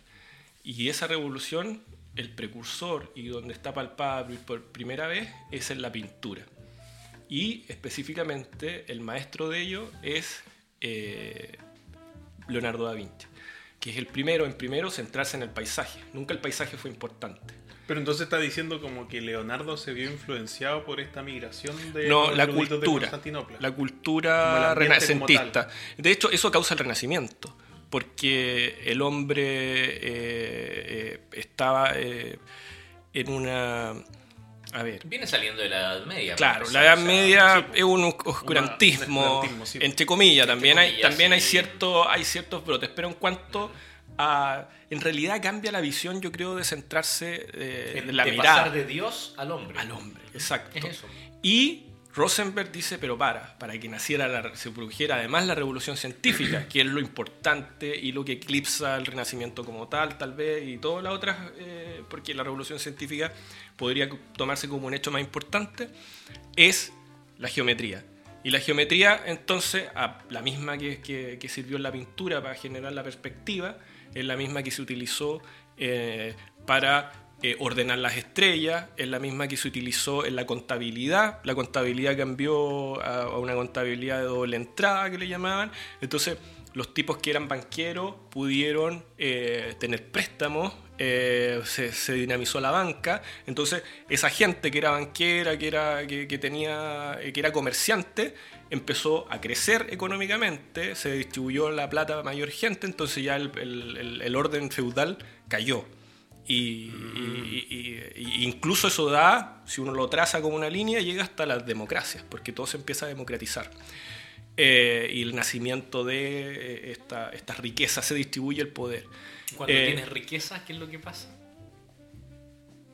Empiezas a tener mucho, empiezas a chorrear empiezas a ah, poder pagarle a los artistas para que te construyan. No necesariamente, porque, porque el señor feudal tenía riqueza, pero no. Pero no, no, no, hacía eso, pues, no, no, no, hacía. Y, y se, y se da también con esta, esta bueno, lo, de las, lo del señor lo del el mecenazgo. el problema de los señores feudales era que una, era una riqueza heredada. Claro, pero esto también, o sea, también fueron dinastías. Pero, pero no, pero había que saber manejarla. Por eso era, era el, el, manejo era como la de una mafia. Entonces, eh, la gracia es que en Italia se dio que el, mecenazgo de estas familias, que para mostrar poder, se centraron en el arte, porque también había una visión distinta. Y esa visión también influyó en el cómo miramos el cuerpo humano. Eh, y ya al no ser tan importante lo religioso, se pudo hacer disecciones y eh, el anatomista que hace va descubriendo capa y levantando tejido y describiendo. Entonces, él dice, la geometría primero lo que hizo fue poder ver el paisaje distinto, ya el paisaje no como una serie de elementos aparte eh, que se ponían en un cuadro y eran aislados unos del otro, sino que como un paisaje continuo con cosas bien distribuidas que se pueden medir y como se pueden medir, se pueden registrar si hay cambios en él. Y si se puede registrar si hay cambios en él, ya es algo que se puede estudiar. Mm. Entonces el cambio es drástico. Y eso pasó gracias a el entendimiento de la perspectiva. Y de la perspectiva que es la técnica que se usó en el Renacimiento para eh, representar el paisaje. Paisaje que antes no era importante, era fondo. De hecho, el, el autor este Rosenberg muestra unas pinturas renacentistas y es claro, es claro que el paisaje es, cualquier, es como lo dibujan los niños. Una raya verde, una raya azul y, un árbol al medio. Eh, no, no, hay un concepto de orden en el paisaje y de geometría. Entonces, esta, eh, esta continuidad de las líneas hacia un punto de fuga, eh, el horizonte como un recto hacia el final, la degradación de la atmósfera, de, de, los colores, hasta perderse en el infinito, esta, esta ilusión tridimensional de la pintura, eh, redescubre el paisaje. Entonces él dice, para eh, que naciera la ciencia del paisaje, tiene, tiene que haber primero cambiado eh, la visión del paisaje. Entonces primero es, estos artistas renacentistas como Leonardo nos entregan una nueva forma del paisaje, herramientas para poder medirlo, y él dice, y esto se combinó con que muchos de ellos, y en ese momento sobre todo los anatomistas, eh, era una combinación muy propicia para que naciera la geología. Por lo mismo que expliqué, porque el anatomista eh, eh, trabaja también tridimensionalmente el cuerpo, él lleva ahí su, su, tesis, la, la mete, pero lo que yo veo es que el anatomista que hace, desde algo, desde la superficie, él va retirando capa, capa, viendo su disposición, cuáles son sus disposiciones geométricas, geometría nuevamente, y describiéndola, anotándola. Entonces, no es casualidad que Steno y que Leonardo da Vinci hayan sido anatomistas y que hayan podido hacer observaciones geológicas que hoy en día consideramos aceptadas o modernas. Y él, eh, él hace un ejemplo de, o sea, hace una prueba su hipótesis con el ejemplo de China. Y, nosotros hablamos de China el otro día, en el, capítulo pasado, al final del capítulo, porque estábamos discutiendo si Esteno eh, era, era el padre de la geología y, Aníbal nos dice, ya, pero hay que ver qué pasó en China. En Oriente. En Oriente. En Oriente. Perdón, en Oriente. O sea, China centrista. China centrista, claro. ¿Qué pasó en Oriente? Entonces el autor dice, eh, eh, China es un ejemplo que prueba que sin el concepto de la geometría no hay evolución en este conjunto de descubrimientos, porque conocimiento geológico hay. Hay en la, historia de la humanidad desde el principio, o sea, debieron haber tenido un concepto del territorio. De hecho, hoy en día hay varias comunicaciones. la, geología descriptiva como tal se podría considerar sin, geometría. O sea, la, la roca o la arena por tamaño a lo mejor, por color, por ahí hay una, ahí hay una cosas geométricas. Ahí hay una, hay una, porque la ciencia, ¿qué es la ciencia? La ciencia es, es, sí una sistematización también del estudio, del comprender algo. Entonces, es que es, que un, es, un, es un, debate interesante a nivel en el sentido de eh, el inductivismo eh, puro, de decir que es el dato el que te, te lleva al conocimiento. Tú dices, ya, entonces tú eh, Leonardo ve que hay esa ondulación y esa ondulación lo va a llevar a él a entender las cosas. Entonces uno dice, hay conocimiento geológico antes, uno puede basarse en la descripción nomás, pero resulta que no hay entendimiento si no hay un contexto para poner esa información. De hecho, la ah, si uno se fija lo que hemos discutido en día, la historia de la geología, la mayor parte de las controversias y de los debates ha sido sobre los contextos. El plutonismo versus el neptunismo, eh, no estamos discutiendo del dato, estamos discutiendo de cuál es el contexto de cómo se interpreta.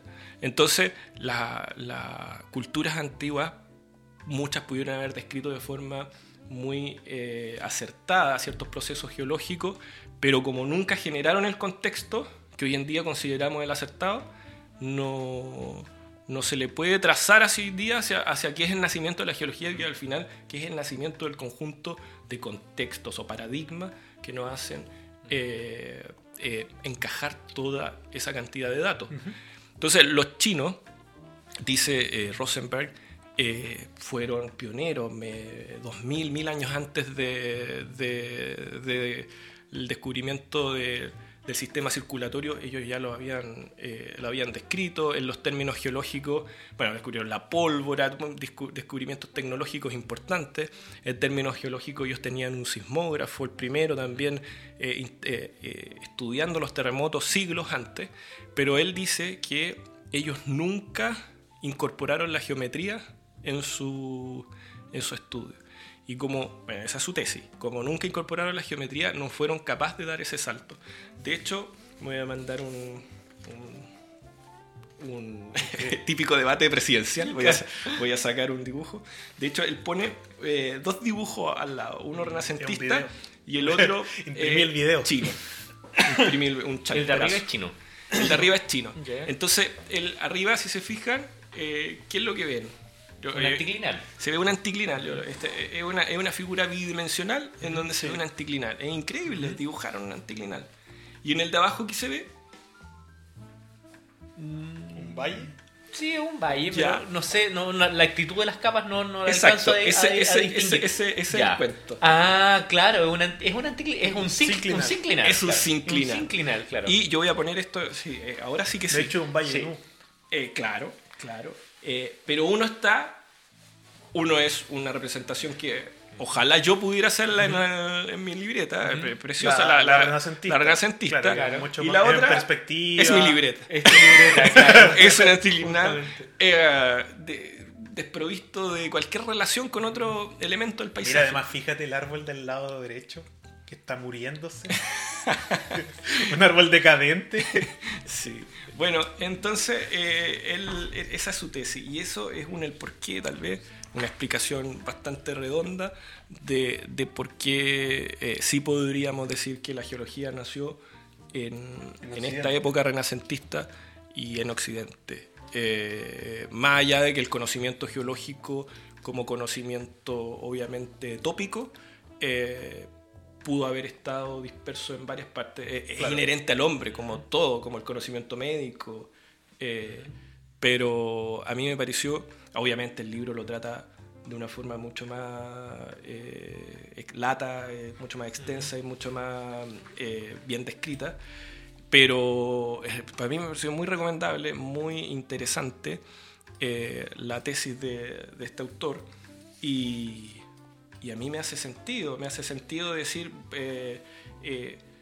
Leonardo sí, como un padre de la ciencia en general y obviamente como un polímata también padre de la geología, pero en el sentido, él, yo no creo que haya hecho ningún establecimiento de algún paradigma importante, pero sí en el sentido de mostrarnos, de reflejar ese cambio de visión del paisaje, ese entender de que si no lo dibujamos, no lo entendemos, eh, no lo vemos.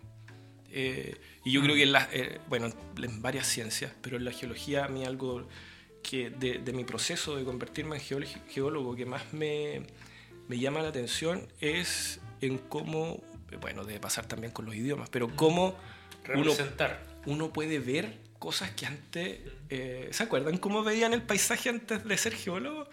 Eh, yo no me acuerdo porque no lo veía, tal vez. O tal vez ciertas cosas sí me llamaban la atención. No, me llamaban la cosas más superficiales. La forma más que todo. Era la forma. Por ejemplo, los cerros de Antofagasta siempre como que veía casi como que animalitos. bueno, bueno, bueno, muy infantil. Era muy, claro. Es muy del hombre, ver, forma muy antropomorfa. Claro. De ver formas humanas en, la, en, las cosas.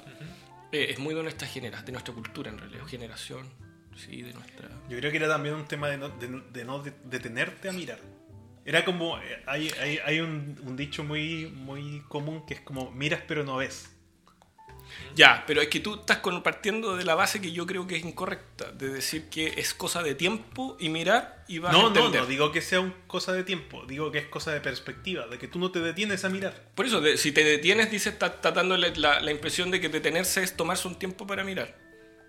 No, no, tomarse un tiempo, o sea, como buscar entender no, yo no me detenía a buscar entender nada, porque ya. no sabía que estaba bien. Es el tema, porque es que tú, si quieres, podemos abrir este, Tengo un iPad en la mano. Podemos abrir el iPad y detenernos a mirar cómo funciona. ¿Lo vamos a lograr? Eh, Va, el puro circuito. el tema es que si no tienes el, el, contexto, no lo vas a entender. Y, yo creo que eso es lo, para mí lo que me deja este capítulo que estamos eh, grabando es que la geología no iba a nacer si no estaba ese contexto. Y tal vez hay muchas cosas, otra cosa que me viene, hay muchas cosas que no estamos viendo y no las vamos a ver porque no tenemos ese contexto. Y cómo se fabrica ese contexto eh, o cómo llega ese contexto es muy diverso. No hay una metodología que te vaya a decir cómo llegó ese, ese contexto. Entonces, ¿qué es lo mejor tal vez? Probar con muchas cosas porque de repente te llega una idea y resulta que esa idea sí logra generar un contexto adecuado para ver una cosa nueva. Eh, no la metodología habitual. Si hacemos todo lo mismo, eh, vamos a seguir viendo lo mismo. Sí. Bueno, yo quiero insistir igual en el punto de, del códice de Leicester y su propiedad privada. Eh, porque imagínense lo que hubiera sido el desarrollo de la geología, tal vez si es que el documento hubiera estado disponible de modo. O sea, a lo mejor hubiera sido a, ver. O sea, probablemente hubiera habido un. Alguien lo hubiera agarrado antes que Esteno. O sea, hubiera visto las cosas que vio Esteno antes que él. La, la pregunta es. Eh, ¿Estaríamos en el mismo lugar? Porque son 100 años más. 100 años son más 100 años más de desarrollo. O sea, ¿cuántas, a lo mejor, cabezas que se hubieran dedicado a eso antes? ¿Cachai? A lo mejor cuántos Esteno, cuántos Hatton, cuántos Lyell habían en ese periodo de 100 años que por no tener el contexto que tú mismo mencionas, eh, no llevaron a, aportes significativos a la historia eh, en tiempos precedentes. Y, en qué momento de la historia estaríamos hoy día si eh, Da Vinci hubiera sido público? Yo, yo, creo que esa, esa pregunta se, se enmarca en, la, en, una pregunta también muy antigua, de que cómo avanza la ciencia. ¿Cuál es el avance de la ciencia? Si avanza en cuanto a genios, a quien hace personas realmente... ¿Iluminado? Eh, descollante, claro, de una, de una inteligencia superior y que son capaces de ver otras cosas y armar y entregarle a la, ciencia un cuerpo teórico con el que la ciencia da un salto, como podríamos decir eh, Newton, Einstein, genios. Y los que no están de acuerdo con eso dicen que en realidad no, que la ciencia eh, no son genios, sino que los genios están en el lugar y momento adecuado, eh, captan cosas que la, ya se está, están las condiciones, y ellos obviamente son tipos inteligentes, son genios también, pero no son ellos lo que hacen avanzar, sino que si no era él, era otro más que lo iba a hacer. Es la masa. Pero eso eh, mismo, eso mismo entonces, es tiempo. En ese sentido, son más son más importantes los procesos culturales más que eh, un simple códice que, hubiera estado disponible. Eh, esteno, claro, pudo no haber sido Esteno, era otro, pero tal vez sí tenía que ser anatomista, eh, tener ciertos conocimientos de, y pudo haberse demorado 100 años más. Sí, tal vez fácil. 100 años menos. ¿Cambiaría algo? No sé. Nunca lo sabremos. No sé. No Hubiéramos llegado al cambio climático al final, en 1800 tal vez. Al final todas las... Ya no estaríamos... ¿Cuáles son los cambios? Los cambios son materiales. Al final todo este es una concepción, de hecho eso es lo que el renacimiento tal vez. Esa es la diferencia de China con, con la, Europa eh, eh, occidental. Es que eh, hay un pensamiento en uno mucho más de idea, más espiritual, y en el otro materialista. Y, la ciencia, lo que vemos, ¿qué, ¿qué hubiera pasado si la ciencia avanza más rápida? Seguramente tendríamos cambios materiales, pero siempre verso en cuanto al materialismo. La otra parte espiritual, la ciencia no la trata. No. está dentro de la metafísica. Y, y tal vez ahí hay un cambio cultural, que eso se vaya tratando, no sé.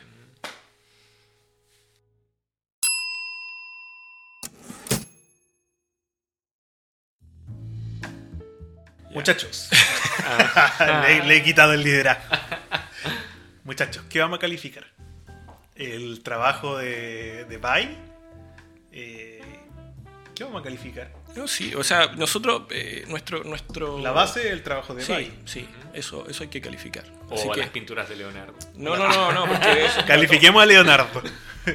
Dale, yo, yo creo que hay que clasificar el trabajo de Bay y uno puede hacer un comentario, sí, de lo que el trabajo uno lo llevó a investigar, que también eso es un aporte. A mí me causó voy a empezar yo. Ya, empieza tú. El trabajo de Bay a mí me pareció un trabajo eh, interesante, eh, necesario que estuviera, estaba relativamente asequible. Asequible. Eh, lo que sí encuentro que tenía un par de capítulos anexos al final o de que eran los de diluvio y el Sí, que, era, que no concluía nada, estaban totalmente de más. De hecho, en él dice, no concluyo nada porque nunca se... Sobre el tiempo geológico, hace todo un relato para decir que eh, Da Vinci nunca se refirió a eso en sus cuadernos ni en ninguna parte, por lo tanto hay que seguir investigando. Me pareció que eso estaba de más. Era como para que no quedara muy corto el artículo, no entiendo, pudo haber seguido analizando otras cosas de, de, Leonardo más interesantes. Pero sí, en su referencia me dejó varios trabajos que son muy interesantes y yo llegué al de Rosenberg que me, encantó. Lo escuché muy, eh, muy, muy bueno. Y en cuanto a eso, me, agradezco haber llegado a este... A ver, no, no, no me arrepiento de haberlo elegido como una lectura, de que lo hayamos elegido como una lectura. Pero como nota, le pongo, no sé, un, un 4, un 5, porque la, la temática es interesante el, el desarrollo de ella eh, pudo, haber, pudo haber puesto más geología. Si él, él, es un conocedor de la geología de la Toscana, lo que, lo que hiciste tú, él lo pudo haber explicado Eh, de hecho, está explicado, pero, como que pasa desapercibido. yo lo tuve, yo lo releí para ver lo de la geología de la Toscana y de hecho menciona las formaciones, pero todas muy, muy, muy así como en el de hecho, lo, elegimos, lo elegimos porque tenía esas fotos con, claro, con, los, contactos marcados, pero no está bien desarrollado. Yo hubiera preferido igual un perfil geológico, más que las fotos, o sea, porque igual, insisto, es la representación lo que te da ese entendimiento. Sí. Sí yo creo que algo sacamos del capítulo acá es que si uno no lo dibuja, no lo entiende. No lo entiendo. Eh, es, la, es, la, vuelta al geólogo, ese nexo con, la, con el dibujo, con el dibujo, con la pintura. Eh, pero yo creo que este, este paper nos, dio, nos dio un tema lindo para hablar. Claro, eh, y, tiene sus puntos deficientes, pero además. Y a mí me hizo. Yo, yo, yo, con esto doy cerrado y ya estamos en el inicio. Ah, después va a salir otro. Ah, vamos a hablar de, no sé. Lo que pasó. Tomás de Aquino y, no sé, su encuentro con las rocas. O lo que pasó en, Constantinopla o en, los árabes. Los árabes sí tenían la geometría. Eh, Euclidiana. La geometría incorporada en su cultura. Claro, de los griegos. Eh, pero, pero no, yo creo que igual nos, hizo. Eh, fue, fue provechoso leer el artículo, pero no es un artículo escollante. Pues, si hay que sacarlo. Álvaro, ¿tú qué piensas? Mm, a mí me gustó, me pareció entretenido, porque no, no le había nunca, nunca se me había ocurrido darle una vuelta a las pinturas de Leonardo desde, porque obviamente no soy tan bacán, eh, pero darle una vuelta desde el punto de vista geológico, eh, la verdad es que encuentro que, está, está bien escrito el artículo, pero claro, faltó eh, la representación geológica esquemática. Porque de hecho le critica a Esteno que es ser demasiado esquemático. A Leonardo lo realza por ser muy realista, pero ¿y él en qué parada está? En ninguna de las dos, porque puso unas fotos con unos contactos que no, yo creo que... Eh, que faltó, ¿ah? Realmente le faltó. Yo le voy a poner un 5. Creo que un 4-5 es muy bajo. Eh, porque tiene el mérito de, dar eh, a conocer este, esta serie de cosas. Aunque, claro, él, ya viene investigando de antes. no es el único, ¿ah? No es el único. Rosenberg, de Rosenberg claro. en, su, en su artículo, que les compartí también, analiza además de a Leonardo a varios pintores. Rubens. Pero posteriores. Es que él va desde el Renacimiento hasta el, hasta el eh, romanticismo, hasta la ilustración. Hasta la ilustración. Eh, pero no es, mucho más sólido. Mucho más sólido y entretenido. Eh, él, liga, él liga la historia del arte directamente con la historia geológica. Y me parece muy interesante la conexión del geólogo al dibujo. Sí. Me toca. Voy a partir por la nota, también le voy a poner un 5 yo creo. Eh, como ya mencionaron, no hay mucho que agregar. Lo único que a mí me gustaría agregar es que encontré innecesario el título de, del trabajo, porque hace una mención tanto a, Da Vinci como a Steno, pero a, mi sensación, el gusto que me queda es que básicamente intenta desacreditar a Steno en base a Da Vinci. Eh, totalmente innecesario si quería hacer un trabajo de Da Vinci. Hace el trabajo de Da Vinci, que al final cuando ya te pones a leerlo después de, no sé, la tercera, cuarta página, ya es un trabajo netamente de Da Vinci, de la geología de Da Vinci, de los aportes de Da Vinci. Y básicamente agregar esteno para desacreditarlo no tiene mucho sentido realmente. Cierto. Eh, pero por eso yo creo que, bueno, por eso por lo que ya estamos, estamos caricaturizando, caricaturizando, obviamente. No lo desacredita, pero sí, pero sí se nota que su preferido es, Leonardo. Pone como un título, como que si va a tratar a los dos por igual, pero en realidad se trata de Leonardo. y este no está ahí, no sé para qué. Ese es el punto, no sé para qué. No sé para qué. Era necesario. Como, como la parte del diluvio, como la parte del tiempo geológico, innecesario.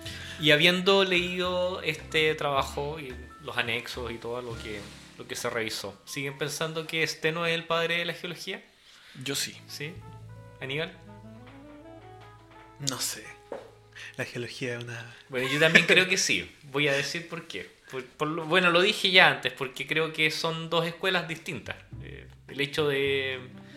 Eh, son, son dos, a pesar de que vieron los mismos lugares, eh, pero lo hicieron en tiempos separados y con una desconexión de época de más de un siglo. Entonces, para mi gusto, Esteno sigue teniendo su lugar de preeminencia eh, como padre de la geología. Aun cuando si yo tuviera que dibujar así como un panteón de, de, de naturalistas, eh, creo que igual incluiría a Da Vinci. Ojo que Como- Lyell, en su, uno de sus volúmenes de los principios de geología, eh, pone a Leonardo como una de las figuras que aporta al conocimiento geológico. Eh, de hecho, podríamos leer esa parte Creo que histórica. lo menciona en el trabajo a Lyell de que de hecho no lo, no lo hace en el primer en el No, primer volumen no, de una sino como en la cuarta Mm. o quinta edición Mm. eh, incluye a Leonardo. Mm, ya, Sí. Entonces, no. sí, yo igual creo que está. Yo creo que está, sí. Pero por lo que yo creo, pues, a mí yo me yo siempre suscribo cosas que después suscribo otra, pero eh, me- me- la teoría de, de Rosenberg yo la suscribo, entonces digo como Ahora- el primero que nos entregó, que sí es algo importantísimo, Ujú. eh, pero creo que como cuerpo teórico no aportó mucho. Fue- o tal vez sí, no sé, es una discusión. Hay que revisar el código de Leicester en detalle. Mm. Se lo pediremos a no sé quién es el dueño actual. A Bill Gates.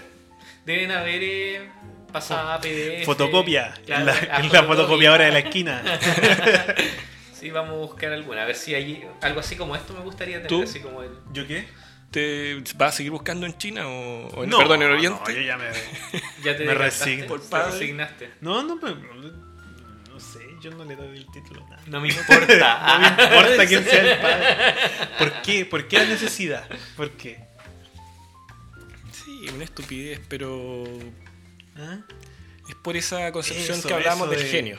Eso de, de- de llevar los El títulos héroe, en el claro. pecho, de, de, claro, del concep- de la conceptualización del héroe, de la conceptualización del padre.